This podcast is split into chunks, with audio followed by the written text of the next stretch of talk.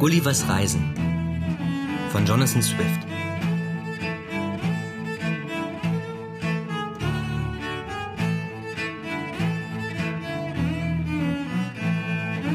Reise nach Lilliput.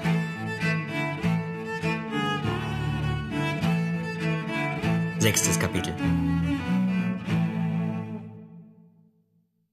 Da ich Anlagen zu mechanischen Arbeiten besitze und auch zugleich durch die Not dazu gezwungen wurde, machte ich mir aus den größten Bäumen des Parks einen ziemlich bequemen Stuhl und einen Tisch.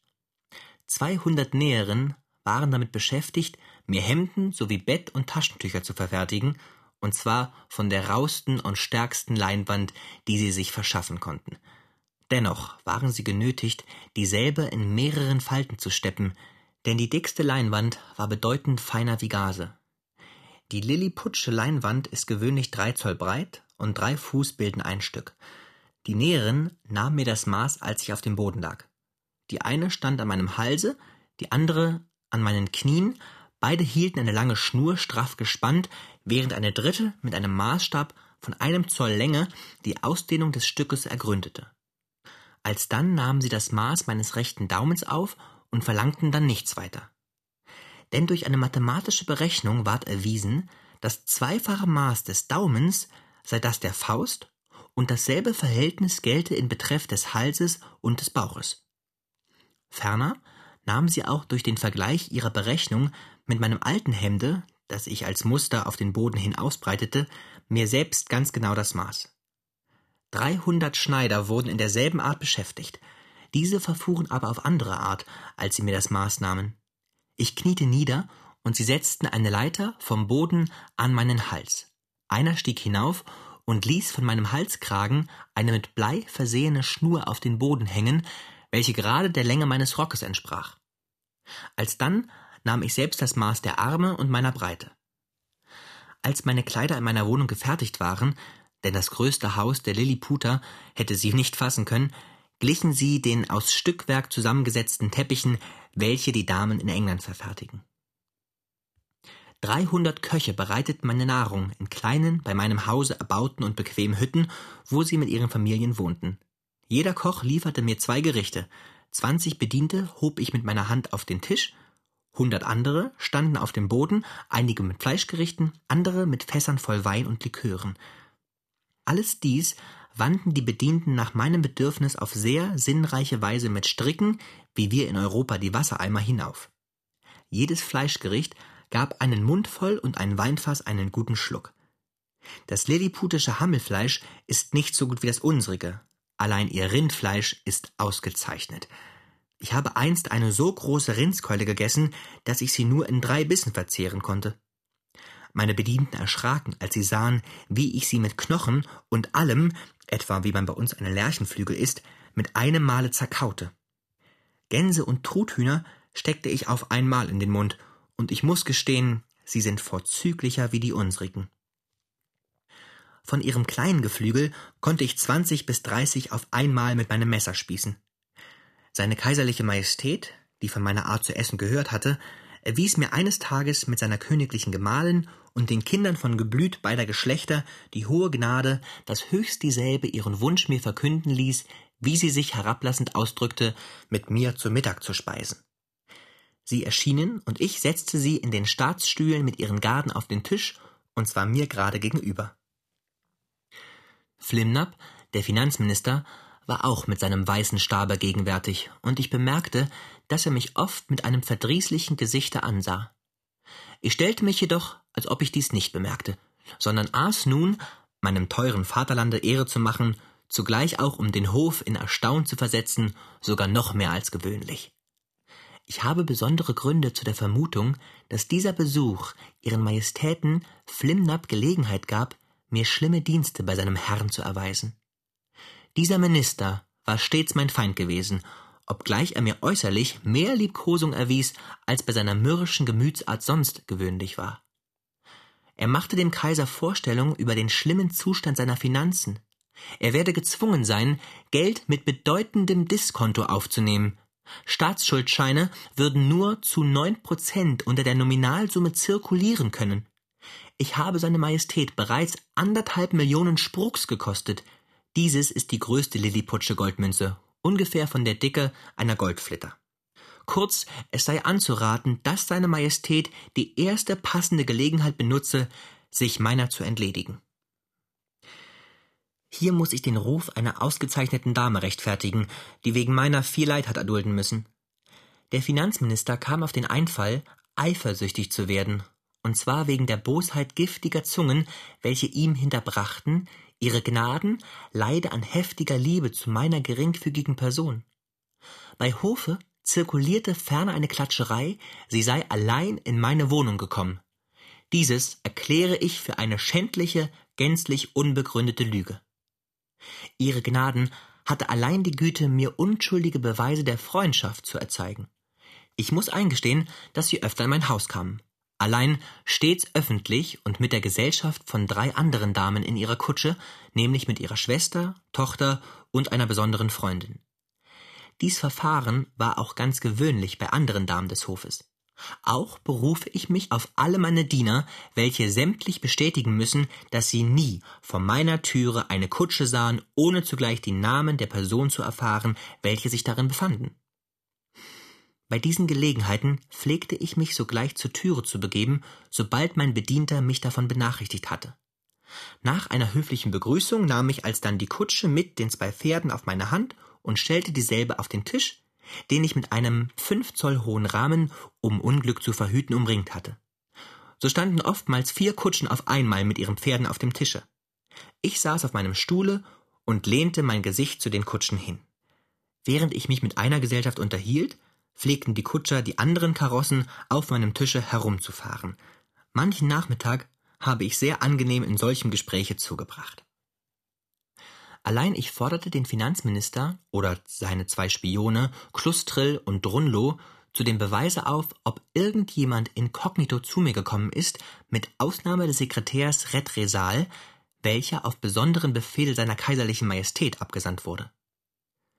Ich würde bei diesem Umstande nicht so lange verweilen, wäre der gute Ruf einer hohen Dame von meinem eigenen abgesehen nicht dadurch in Frage gestellt worden. Ferner hatte ich die Ehre, im Range höher als der Finanzminister zu stehen. Denn ich war Nadak. Und die Welt weiß, dass er nur ein Glumglum ist. Ein Titel, der um einen Grad niedriger sich zu ersterem so verhält, wie der Marquis zum Herzog in England. Doch muss ich eingestehen, dass er vermöge seines Amtes über mir stand. Jene falschen Angebereien, die ich nachher durch einen Umstand erfuhr, den ich schicklicherweise nicht erwähnen darf, hatten zur Folge, dass der Finanzminister einige Zeit lang seiner Gemahlin verdrießliche und mir dagegen grimmige Gesichter schnitt. Obgleich es nun auch der erlauchten Dame gelang, ihm sein Verdacht zu benehmen und sich mit ihm auszusöhnen, so verlor ich dennoch all sein Zutrauen und fand auch bald, dass mein Einfluss beim Kaiser sich verminderte, welcher wirklich von diesem Günstling zu sehr sich leiten ließ.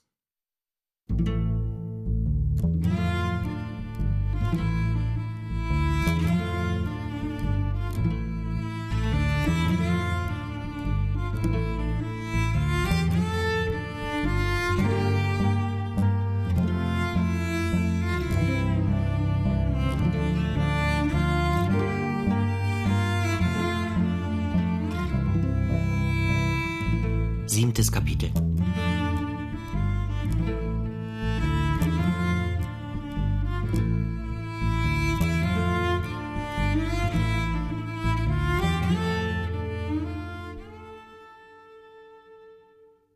Als ich gerade Vorbereitung traf, dem Kaiser von Blefuscu meine Aufwartung zu machen, kam ein bei Hofe einflussreicher Herr auf verstecktem Wege zur Nachtzeit und in einer Sänfte in meine Wohnung und bat um eine augenblickliche Unterredung, ohne mir seinen Namen ankündigen zu lassen. Die Sänftenträger wurden entlassen. Ich steckte die Sänfte, worin sich seine Lordschaft befand, in meine Rocktasche, befahl einem vertrauten Diener, den übrigen zu sagen, ich sei krank und habe mich schlafen gelegt, verschloss meine Haustüre, stellte die Sänfte nach meiner Gewohnheit auf den Tisch und setzte mich vor dieselbe hin. Nach den gewöhnlichen Begrüßungen bemerkte ich in dem Antlitz seiner Lordschaft eine heftige Unruhe. Als ich nach der Ursache fragte, sprach der Lord den Wunsch aus, ich möchte ihn in einer Angelegenheit, die mein Leben und meine Ehre im höchsten Grade bedrohe, geduldig anhören. Seine Rede kann ich ziemlich genau wiederholen, denn sobald er fort war, schrieb ich die Hauptpunkte derselben nieder. Er begann Erfahren Sie von mir, dass seit kurzem der Ausschuss des Geheimen Rats zu besonderen Versammlungen ihrethalben berufen wurde. Schon seit zwei Tagen hat seine Majestät einen bestimmten Entschluss gefasst. Es ist Ihnen nicht unbekannt, dass Skyresh Bolgolam seit ihrer Ankunft ihr tödlichster Feind gewesen ist. Die ursprünglichen Gründe kann ich Ihnen nicht berichten. Sein Hass hat sich aber durch ihr Glück im Kriege gegen Blefuscu vermehrt, wodurch sein eigener Ruhm als Admiral sehr geschmälert wurde. Dieser Würdenträger des Reichs sowie auch Flimnap der Finanzminister und Großschatzmeister, dessen Feindschaft gegen sie wegen seiner Gemahlin bekannt ist, der General Limtok, der Kammerherr Lalkon und Balmaff, der Großkanzler und Justizminister, haben die Artikel einer Anklage auf Hochverrat und andere Kapitalverbrechen gegen sie aufgesetzt. Diese Vorrede machte mich so heftig, dass ich den Redner unterbrechen wollte, denn ich war mir meiner Verdienste und meiner Unschuld zu sehr bewusst. Er bat mich jedoch zu schweigen und setzte seine Rede in folgender Weise fort.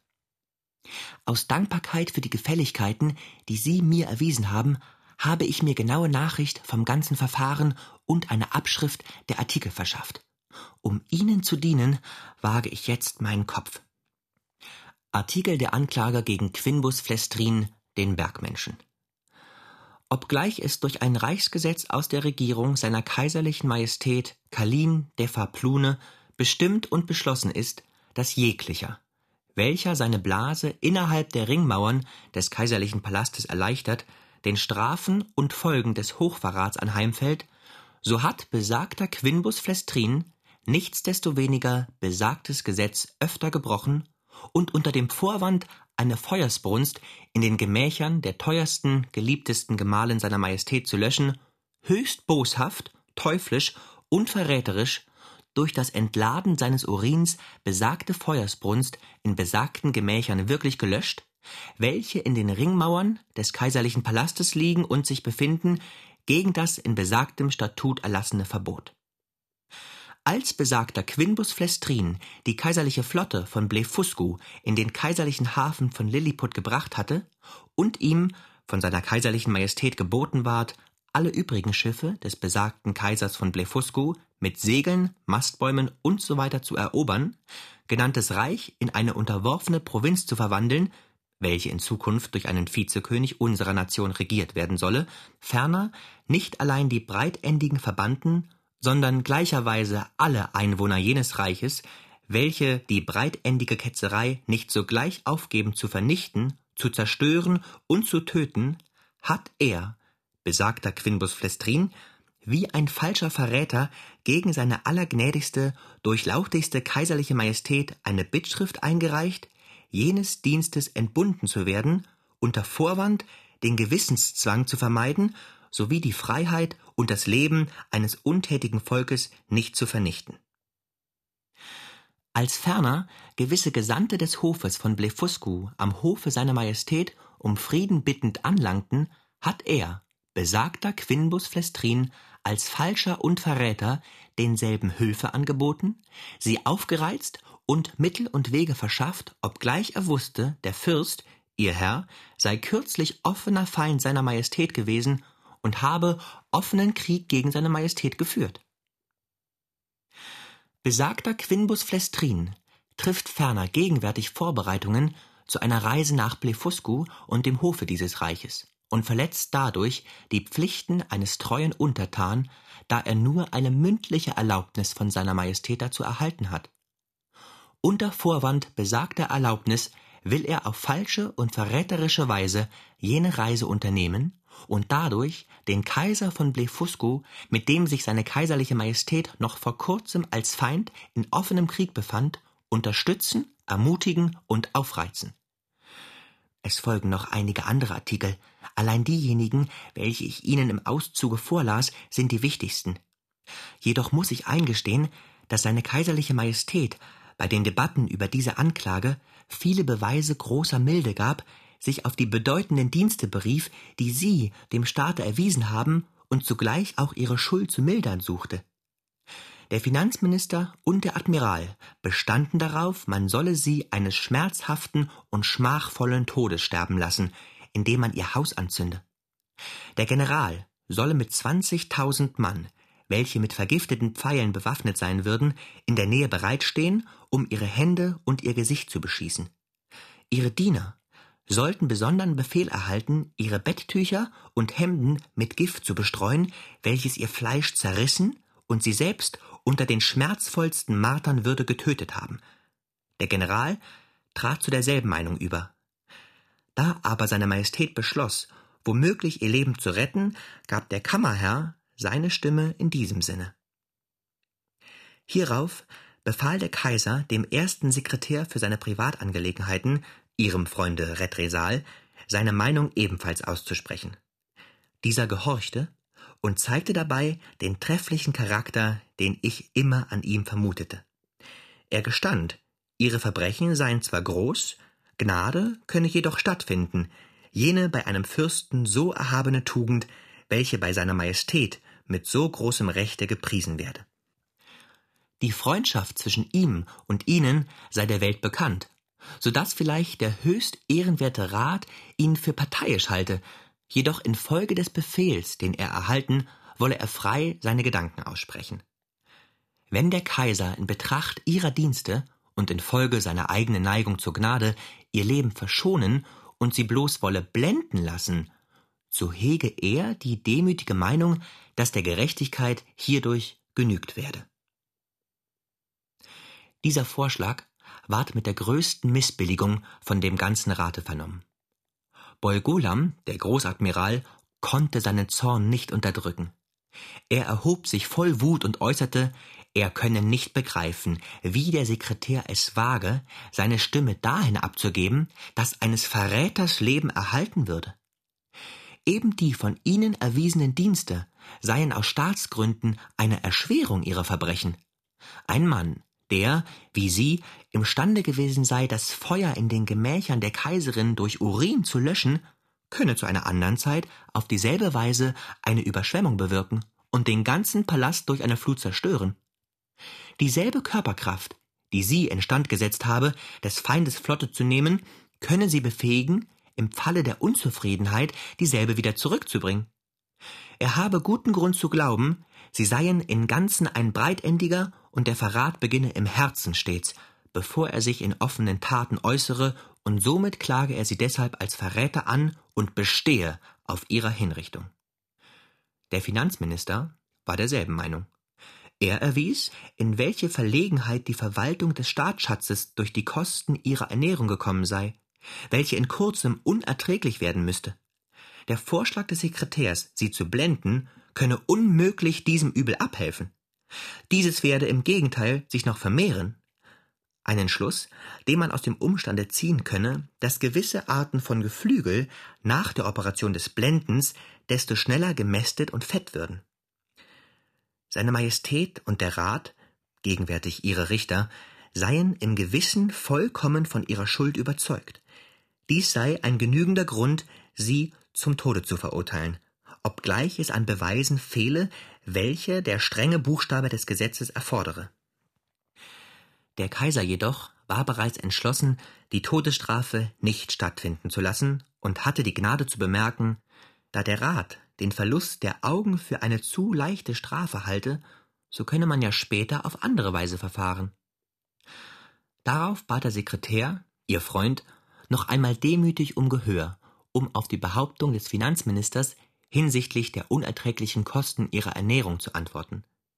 Er bemerkte, seine Exzellenz, welche über das Einkommen seiner Majestät ausschließlich zu verfügen habe, könne ja allmählich ihre Nahrung vermindern. Aus Mangel an genügenden Speisen würden sie dadurch allmählich schwach und hinfällig werden, ihren Appetit verlieren und in wenigen Monaten sterben können. Alsdann werde auch der Gestank ihres Leichnams nicht mehr so gefährlich sein, denn derselbe müsse sich in dem Falle um die Hälfte vermindert haben.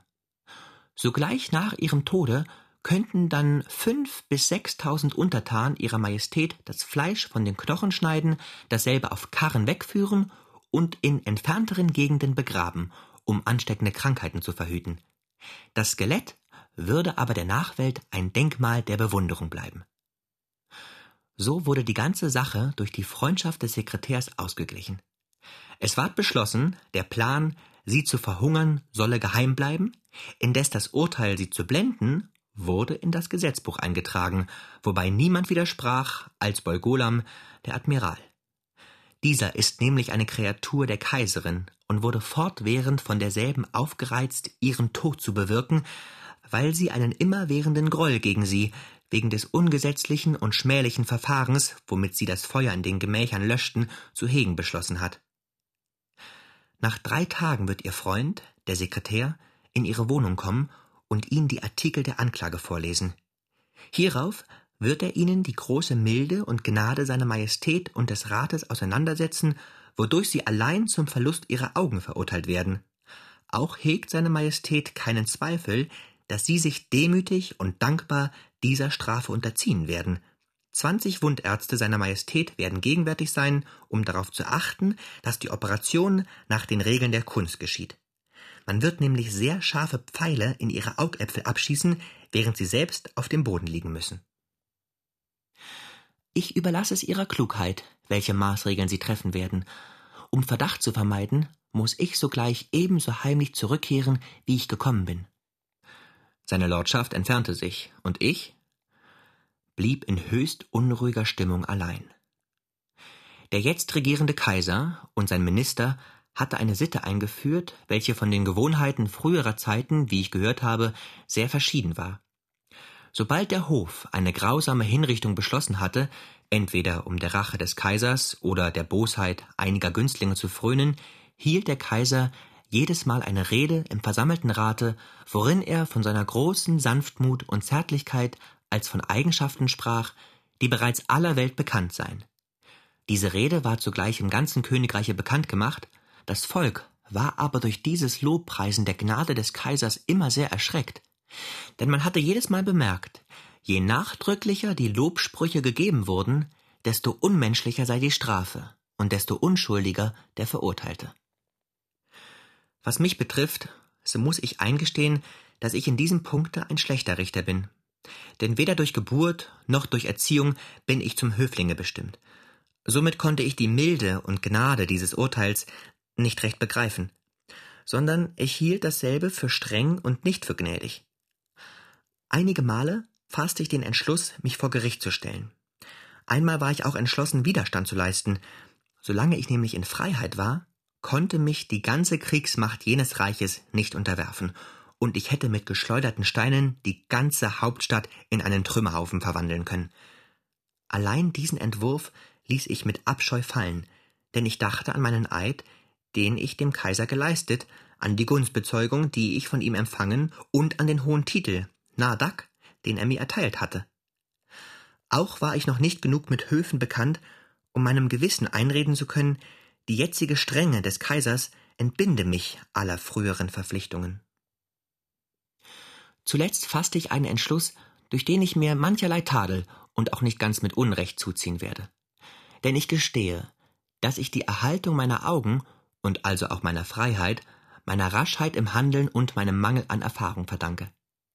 Hätte ich nämlich den Charakter der Fürsten und Minister, den ich nachher an vielen anderen Höfen beobachtete, und ihre Behandlungsweise von Verbrechern, die noch geringere Missetaten wie ich begangen hatten, zur Genüge bekannt, so würde ich mich bereitwillig einer so leichten Strafe unterzogen haben.